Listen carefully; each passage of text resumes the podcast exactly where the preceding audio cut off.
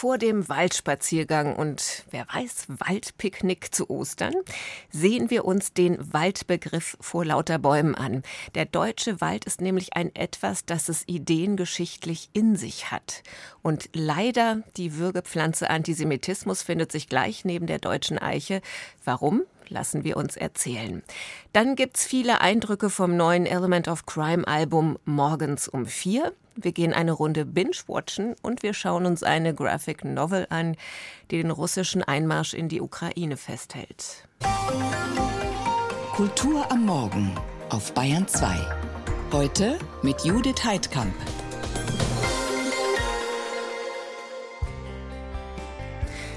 Was mein ist, ist auch dein. Aber klar, alle Kulturweltinhalte auch in unserem Podcast. Element of Crime verfolgen diesen kommunitaristischen Ansatz auch in diesem Titel vom neuen Album Morgens um vier, was ja glücklicherweise nicht unsere gemeinsame Uhrzeit ist. Der alte Zausel, der da hinten, der Müll nach Diamanten wühlt, der ist mein Freund und hat jetzt gefühlt 20 Jahre nicht mit mir gesprochen weil er glaubt, dass das nicht wichtig sei. Sprache ist ihm nur dummes Geschrei. Worte sind Wasser, Schweigen ist Wein. Alles, was mein ist, ist auch dein.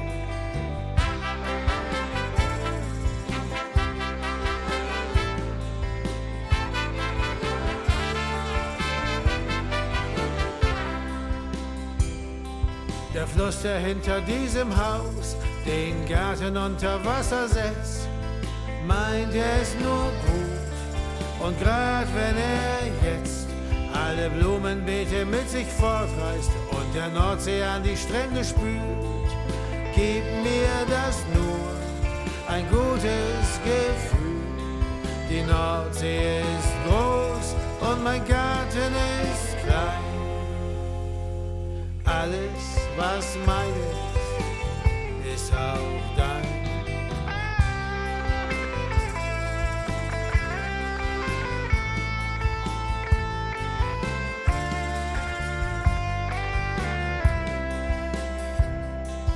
Wirst du immer an mich denken oder werde ich vergessen sein? Sind wir ein Paar oder bin ich allein? Gibt es etwas, das ich wissen oder lieber schnell vergessen soll? Ist unser Lied in Dur oder Moll? Wirfst du mich raus oder lädst du mich ein? Alles, was meines, ist auch dein.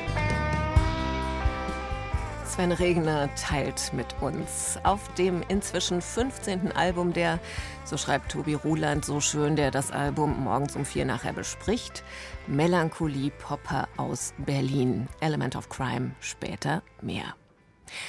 Vor gut zehn Jahren hat der italienische Zeichner Igor Toveri, Künstlername Igor, schon mal ein Buch über die Ukraine veröffentlicht. Es ging um Erinnerungen an die Sowjetunion und vermutlich hat der Autor damals keinen Moment lang darüber nachgedacht, ob das Land, mit dem er sich beschäftigte, in naher Zukunft zerbombt, zerstört und verwüstet werden könnte. Und dass genau das dann der Inhalt seiner zweiten Graphic Novel über die Ukraine sein würde. Aber so kam es.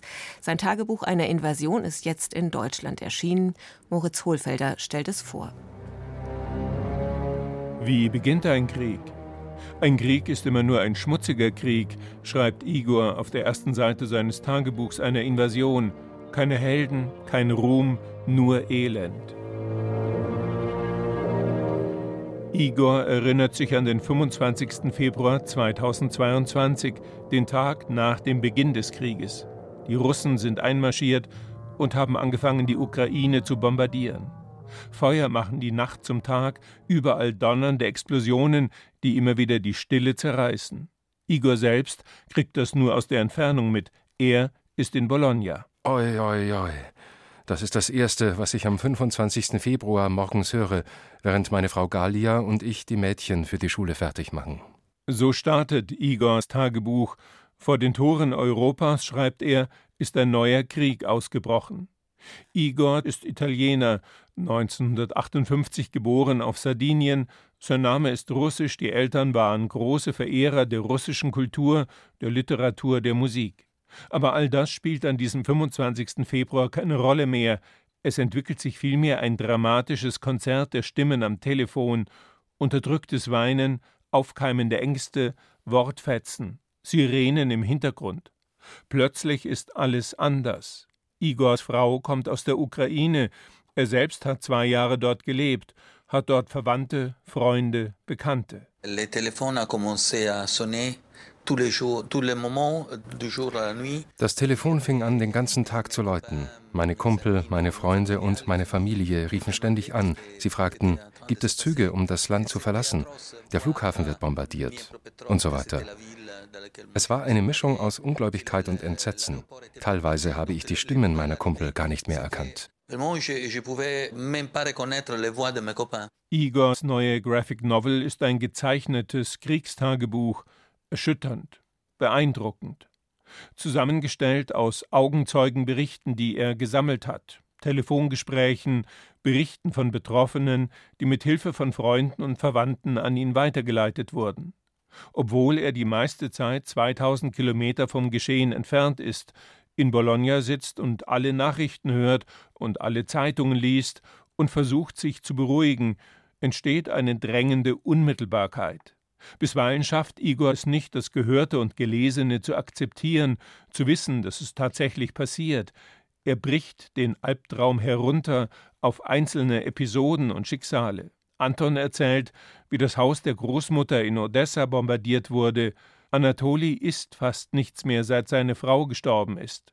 Ein Hund hat sich in Kiew verlaufen und findet von selbst zurück. Alle sind erleichtert. Tiere sind wichtig in einem Krieg. Sie spenden Trost.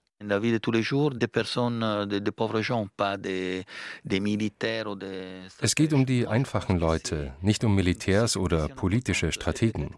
Das ist wichtig. Und die Kunst des Comics eignet sich wunderbar dafür, weil sie auch von Menschen verstanden wird, die sonst vielleicht nicht viel lesen. Comics können sehr berührend sein. Die Sprache der Bilder ist vielleicht simpel, aber trotzdem kann sie sehr komplexe Gefühle transportieren. Man kann sehr einfühlsam auch über Krieg und Tragödien erzählen, vielleicht sogar besser als in einem differenzierten Essay. Bei Igor wechseln Bilder und Texte.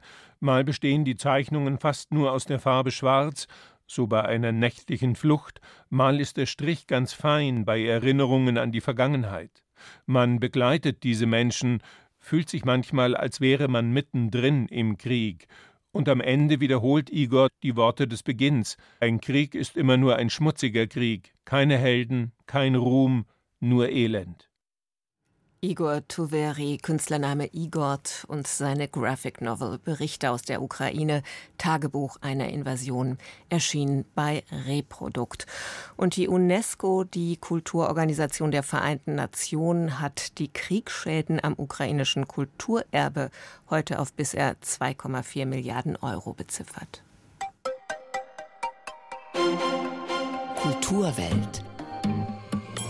Das aktuelle Feuilleton auf Bayern 2.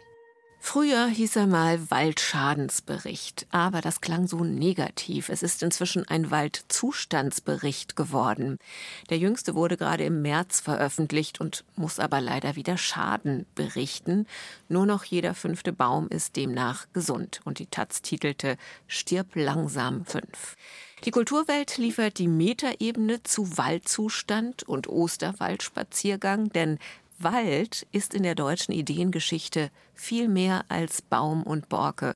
Und der Experte dazu ist der Berliner Historiker und Kurator Johannes Zechner. Ich grüße Sie, Herr Zechner. Schönen guten Tag. Ich zitiere mal hier aus einem Werk von 1949. Uns ruft der Wald heißt diese Anthologie und da heißt es, wir Deutschen sind von alters her ein Waldvolk gewesen und in unserem innersten Wesen bis heute geblieben. Was wäre denn unser inneres Wesen als Waldvolk? Also dazu muss man erst einmal sagen, das ist eine sehr nationale bis schon nationalistische Sichtweise, dass alles Positive in der deutschen Geschichte und Kultur auf den Wald zurückgeführt wird Und es geht dann sehr stark einerseits um Tradition, andererseits um die Verwurzelung des deutschen Menschen wie des deutschen Baumes. Und das sind natürlich Zuschreibungen, die an den Wald herangetragen werden und die nicht im Walde selbst begründet sind. Aber in der extremen Version wird alles, was positiv deutsch gelesen wird, mit dem Wald als Naturphänomen in Verbindung gebracht. Welche Eigenschaften oder Werte sind denn da konkret gemeint? Das ist im Prinzip abhängig davon, was als positiv deutsch oder auch germanisch deutsch gesehen wird. Und dann wird das im Wald gesucht und dann zurückinterpretiert, als ob der Wald das Vorbild wäre für die Gesellschaft. Es ist einerseits das Heroische, das Kämpferische, insbesondere in der NS-Seite auch eine Art von Rassenideologie, die dort im Wald gesehen wird. Das Sozialdarwinistische, also nur der Stärkste überlebt im Wald, aber auch die Verwurzelung, das ist ja ein sehr eingängiges Denkbild, dass man dann sozusagen allen Stürmen der Geschichte trotzen kann, wenn man im Erdreich verwurzelt ist und das Traditionelle, das Beständige, das nicht Wandelbare. Und das Gegenbild ist immer in dieser Zeit, in der das Denkbild entsteht mit der deutschen Romantik, ist die französische Revolution, die ja dann weitgreifende Veränderungen vornimmt, die, wenn man so will, entwurzelnd wirkt in dieser Sichtweise. Also Revolution hat nichts mit Wahl zu tun. Der Wald ist in dieser Vorstellung das absolute Gegenbild bzw. das Gegenmittel gegen jede revolutionäre Bestrebung, weil die Revolution verändert die Tradition und das ist ja dann in dieser Sichtweise negativ interpretiert. Und dann schwingt doch auch immer so ein bisschen was mit von der magischen Seelenverwandtschaft, oder? Genau, das ist dann eher eine spirituelle Ebene, wenn man so sagen will. Und da wird dann Bezug genommen auf römische Quellen, vor allem Tacitus, die heiligen Haine der Germanen. Die hätten dann nicht in steinernen Kirchen, sondern eben im Wald ihre göttlichen Wesen angebetet. Das wird dann sehr stark emotional, spirituell aufgeladen. Und die Seelenverwandtschaft führt dann sogar dazu, dass von einem deutschen Waldvolk die Rede ist. Also nicht Forstvolk, wohlgemerkt, sondern Waldvolk. Und das Gegenbild in dieser sehr extremen nationalsozialistischen Idee ist dann ein angeblich wurzelloses Wüstenvolk der Juden, also ganz klar antisemitisch konnotiert. Antisemitismus ist in der Waldmetapher auch noch versteckt. Also nicht notwendigerweise. Es ist, wie gesagt, am Anfang patriotisch national, dann wird es sehr stark nationalistisch, gerade mit den Kriegen gegen Frankreich 1870, 71, 1914 bis 1918. Und dieses Antisemitische kommt dann in der Weimarer Zeit und insbesondere während der Zeit der NS-Herrschaft. Im Wald wird ein Rassemodell für die Gesellschaft verortet. Warum? Weil im Wald zum Beispiel das Gesetz der Natur gilt, also das Recht des Stärkeren, dass dort nur starke Bäume überleben. Das führt dann in der NS-Zeit tatsächlich zu einer Anpassung der Verordnung, welche Samen im deutschen Wald ausgesät werden dürfen, in direkter Parallele zur sogenannten Euthanasie bei Menschen während der NS-Zeit. Und eine andere Vorstellung ist davon, dass in so einem rassischen Gemeinwesen, wie es fantasiert wird, dass dort große Bäume die Oberschicht bilden und die kleinen Büsche sozusagen die nach Millionen zählende Unterschicht. Das wird direkt parallel gesetzt mit der Entwicklung der Gesellschaft, wie sie als erstrebenswert betrachtet wird. Und das Stehenbleiben an einem Ort eben auch, oder? Das Gegenmodell ist das Weiterziehen, das Wandern. Genau, das Wandern ist ja dann der ewige Jude im antisemitischen Denken, der auf ewiger Wanderschaft ist, der auch auf Wüstenboden, weil es Sandboden ist, keine Wurzeln ziehen kann. So, das sind Originalzitate aus der Zeit. Das Gegenbild ist das Beständige, das nicht wegziehende und dann wird insbesondere der deutsche Bauer als Fantasie wird dann gleichgesetzt mit dem deutschen Baum. Die seien beide eben verwurzelt auf ihrer Scholle, wie es damals hieß. Und die deutsche Eiche, die viel besungene, wo kommt die her? Das ist dann tatsächlich eine ältere Tradition, nicht nur im deutschen Sprachgebrauch. Die Eiche als sehr mächtiger Baum wird dann meistens als Baum der Krieger, der Könige und so weiter interpretiert. Ist auch schon in der germanischen Zeit ein bevorzugt angebeteter Baum. Die Eiche, die dann immer männlich konnotiert ist. Und es gibt dann auch noch die deutsche Linde, die eher weiblich konnotiert ist, die das ein bisschen ergänzt. Aber das ist auch immer in Anführungszeichen zu sehen, die deutsche Eiche und der deutsche Wald, weil es natürlich forstökologisch bzw. botanisch so etwas nicht gibt. Das waren ja dann die Romantiker, die mit diesem Bäume und Wälder besingen so richtig losgelegt haben. Mhm. Um 1800 und nach 1800. Warum eigentlich ausgerechnet da? Gleichzeitig ging ja im Grunde genommen schon die Industrialisierung los. Also da würde man von Kompensationsfunktion sprechen, gerade weil der Wald eben nicht mehr so wild ist, zunehmend industriell auch genutzt wird, die moderne Forstwirtschaft und Wissenschaft entsteht. Es geht um Effizienz, es geht auch um Nadelholzmonokulturen und als Gegenreaktion kompensatorisch wird eben dieser romantisch verklärte Mischwald besungen, beschrieben und auch gemalt, der dann immer weniger in der Realität noch existiert. Das heißt aber auch, dass der Wald immer sehr stark eine Projektionsfläche war. Wie sehr sind denn diejenigen, die sich auf den Wald bezogen haben, tatsächlich im Wald gewesen? Das ist das wirklich Spannende. Es sind alles stadtbasierte Intellektuelle, die allermeisten mit einem Studium, teilweise auch Professoren oder hochrangige Beamte, die dann den Wald, wenn überhaupt, aus der Kindheit kennen oder aus Wochenendausflügen oder Urlauben und das ist so eine Erkenntnis der Kulturforschung zum Thema Wald, dass Forstarbeiter selten Zeit und Muße haben, Waldgedichte zu schreiben. Das sind meistens Menschen, die eben nicht mehr oder gar nicht mit dem Wald direkt zu tun haben. Also Josef von Eichendorff ist ein sehr schönes Beispiel. Er imaginiert sich zurück in die Wälder seiner Kindheit. Die Realität ist die, dass er in einer Stadt wohnt und Beamter ist des preußischen Staates. Und wie ist es heute? Nutzt die ganze Ideengeschichte dem Wald etwas? Wird er in Deutschland besser geschützt als anderswo? Also in der Debatte um das Waldsterben in den 1980er Jahren war es tatsächlich so, dass dieser emotionale Überschuss und diese kulturgeschichtliche Tradition dafür gesorgt hat, dass die schwarz-gelbe Regierung unter Bundeskanzler Helmut Kohl relativ schnell im europäischen Vergleich Schutzmaßnahmen ergriffen hat. Katalysator, bleifreies Benzin und ähnliches. Und da wurde damals in den Publikationen auch immer wieder auf die romantische Ebene verwiesen. Sie hatten ja den Waldzustands- bzw. eigentlich besser Waldschadensbericht angesprochen. Die Schäden sind heute mindestens so gravierend, aber die öffentliche Debatte ist lange nicht so emotional und auch nicht so breit geführt. Und die politischen Maßnahmen sind auch bisher eher zögerlich. Das heißt, offensichtlich war Anfang der 1980er Jahre die Stimmung, die Zeitstimmung geeigneter, um diese romantische kulturelle Aufladung aufzunehmen als heute sagt Johannes Zechner. Im Internet kann man einiges von ihm finden zur Waldideengeschichte. Er ist Historiker und Kurator in Berlin und ich sage ihm vielen Dank für dieses interessante Gespräch. Ich bedanke mich. Liebling dort am Himmel, wo er noch ganz dunkel ist, fällt ein Stern zum Horizont. Und ein Wunsch ist ganz gewiss schon längst erfüllt und sei es nur weil eine Hand in meiner liegt, die dir gehört und weil es gerade nichts zu sagen gibt und das ist nur der Anfang von allem, was uns blüht. Das ist nur der Anfang von dir und mir.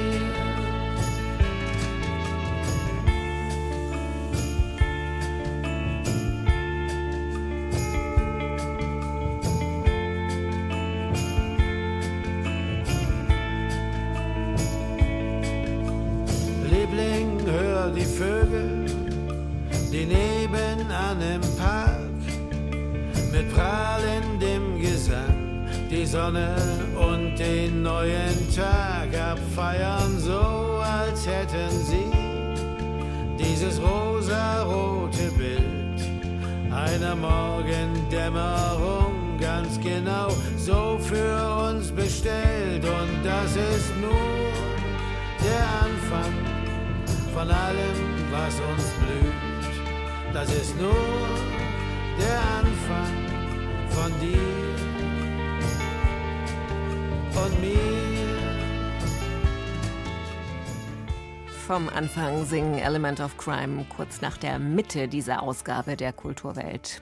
Die Band steuert rasant aufs 40. Bandjubiläum zu. Im Jahr 2024 wird das sein. Und dazu soll es dann auch einen Dokumentarfilm in der Regie von Charlie Hübner geben. Vorher aber sind Element of Crime am 13. April nächste Woche zu Besuch im Bayern 2 Studio Club. Die Karten sind zwar inzwischen weg, aber das Ganze gibt's auch live im Radio ab 20 Uhr. Und direkt jetzt und hier in der Kulturwelt die Albumbesprechung zu morgens um vier mit Tobias Ruland.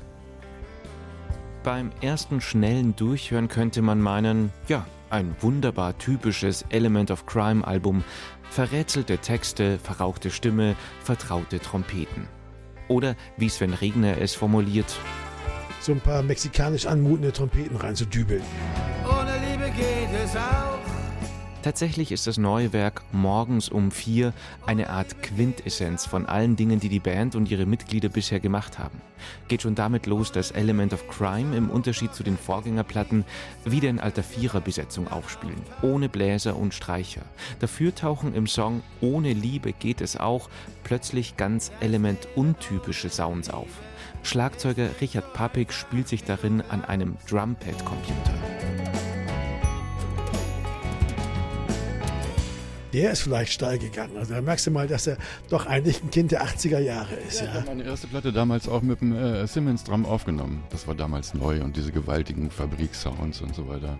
Und äh, in diesem Zusammenhang eher doch äh, exotisch und fast ein bisschen seltsam. Und apropos 80er-Referenz. Die Sven Regner Truppe hat angefangen, unvollendete Songs aus den frühen englischsprachigen Bandjahren auf Deutsch in die Gegenwart zu schubsen. Der 37 Jahre in einer Schublade vor sich hin verstaubende Song Blue Sunday wurde aufpoliert zur Nummer Wieder Sonntag.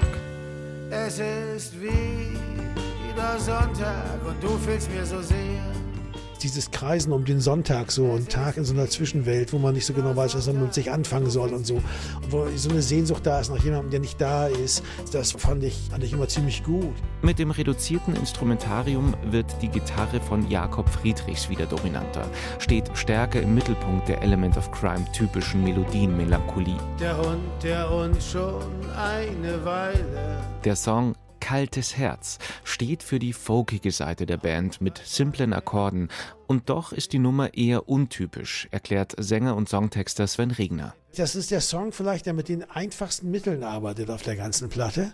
Wie so ein Glas klares Wasser, wo man sofort so klare Bilder auch kriegt. Das wird oft unterschätzt beim Songs, die musikalische Seite. Die Leute denken immer Text, Text, Text und so, aber was das inspirieren kann, weil wir machen ja immer zuerst die Musik und dann muss ich irgendwann den Text machen. Und das war hier wirklich recht einfach, weil das so, so suggestiv war, so stark und klar war. Ja. Und dann kommst du wieder. Eine etwas ungewöhnliche Genese steckt auch in Dann kommst du wieder. Die Band straft mit diesem Song auch jene Lügen, die Element of Crime in einer Art alte weiße Männer Folk-Pop-Falle wähnen. Dann kam die Idee auf, warum können wir nicht auch mal so ein Duett machen, wie die anderen alle immer ein Duett machen? Und ich so, ah, aber finde ich jetzt auch ein bisschen blöd, so mit Mann und Frau am Ende, also heteronormativ, da Cindy und Bert, habe ich gedacht, nee. Und dann hatten wir auch nicht unbedingt ein Lied und dann, dann ist mir aufgefallen, dass das Lied eigentlich total schön ist, weil das diese Strophen hat, die man wirklich auch einzeln äh, so reinwerfen kann und dass man die auch abwechselnd singen kann.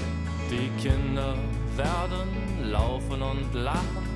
Sehnsucht wird ihnen Beine machen. Und dann kommst du wieder.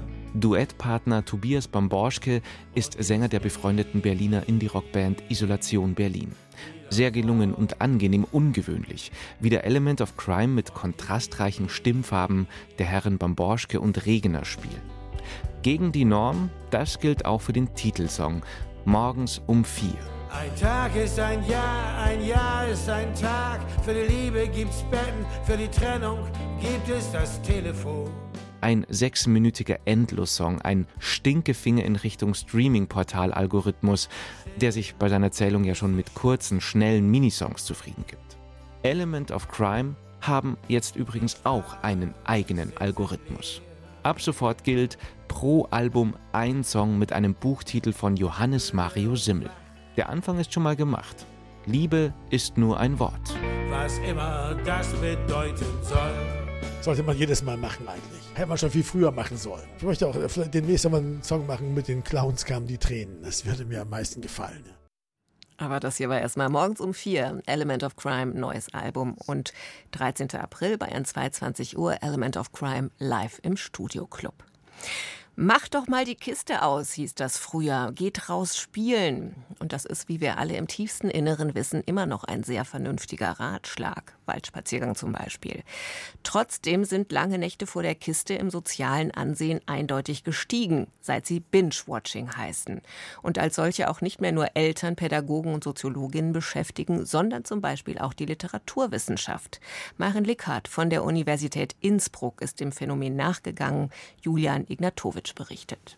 Binge, das bedeutet im Englischen exzessives Essen oder Trinken. Binge-Watching Passend also, wenn wir uns auf Netflix mal wieder Serienepisode um Serienepisode reinstopfen. Auch sie macht das. Ich binge gerade etwas, was sich gar nicht so sehr eignet, weil es doch sehr episodisch ist. Tatsächlich binge ich gerade Monk, also diese alte Serie aus dem Fernsehen. Medienwissenschaftlerin Marin Lickhardt von der Uni Innsbruck erklärt in ihrem kleinen Buch, was es mit dem Binge-Watchen auf sich hat und warum wir es tun. Zuerst einmal ist das gar nichts Neues. Exzessiver Medienkonsum. Vor 200 Jahren schon beklagten Intellektuelle wie Johann Rudolf Gottlieb Bayer eine Lesewut, die die Gesellschaft ergriffen habe. Spätestens mit dem Computer waren lange Gaming-Nächte, LAN-Partys Teil der Jugendkultur. Und dann kamen eben die Streamer und 2013 House of Cards als erste große US-Serie, deren erste Staffel nicht wöchentlich erschien, sondern auf einen Schlag. Und nachdem das dann technisch möglich wurde und Netflix damit einen ganz großen Aufschlag gemacht hat und auch sehr viel Aufmerksamkeit generiert hat in den Medien, hat das Ganze natürlich nochmal Fahrt aufgenommen. Das heißt, äh, natürlich ist die Möglichkeit zu streamen, die Möglichkeit, dass man das als ganze Staffel einstellt und keinen Sendeplatz damit belegt, äh, ganz wichtig für das Phänomen. Aber diese Praktiken hat es vorher schon gegeben. Mit dem Start von Netflix Mitte der 10er Jahre in Deutschland wird Binge-Watching auch hierzulande zum Massenphänomen. Das passiert, weil Netflix ganze Staffeln auf einmal zur Verfügung stellt und die Postplay-Funktion einführt, sodass nach einer beendeten Episode direkt die nächste beginnt. Ohne dass wir etwas tun müssen. Wir bleiben einfach dabei, müssen uns nicht dafür entscheiden, weiterzuschauen, sondern aktiv eingreifen, um aufzuhören.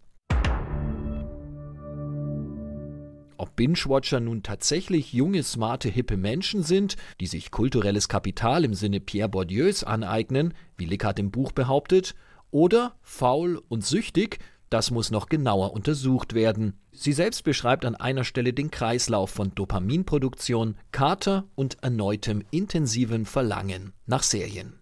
Besser belegt durch eine Studie ist, dass beim Binge-Watchen Rezeptionsgenuss und ästhetisches Erleben gesteigert sind, weil wir noch mehr in der Serie versinken können. Dass wir aufmerksamer gucken, das lässt sich aber nicht bestätigen. In jedem Fall kann man festhalten, dass manche Serien mehr bingeable sind als andere, den Zuschauer also zum Binge-Watching verleiten. Das sind natürlich Serien, die dramatisch, narrativ sind und so weiter und so fort und weniger diese episodischen Comedy-Serien.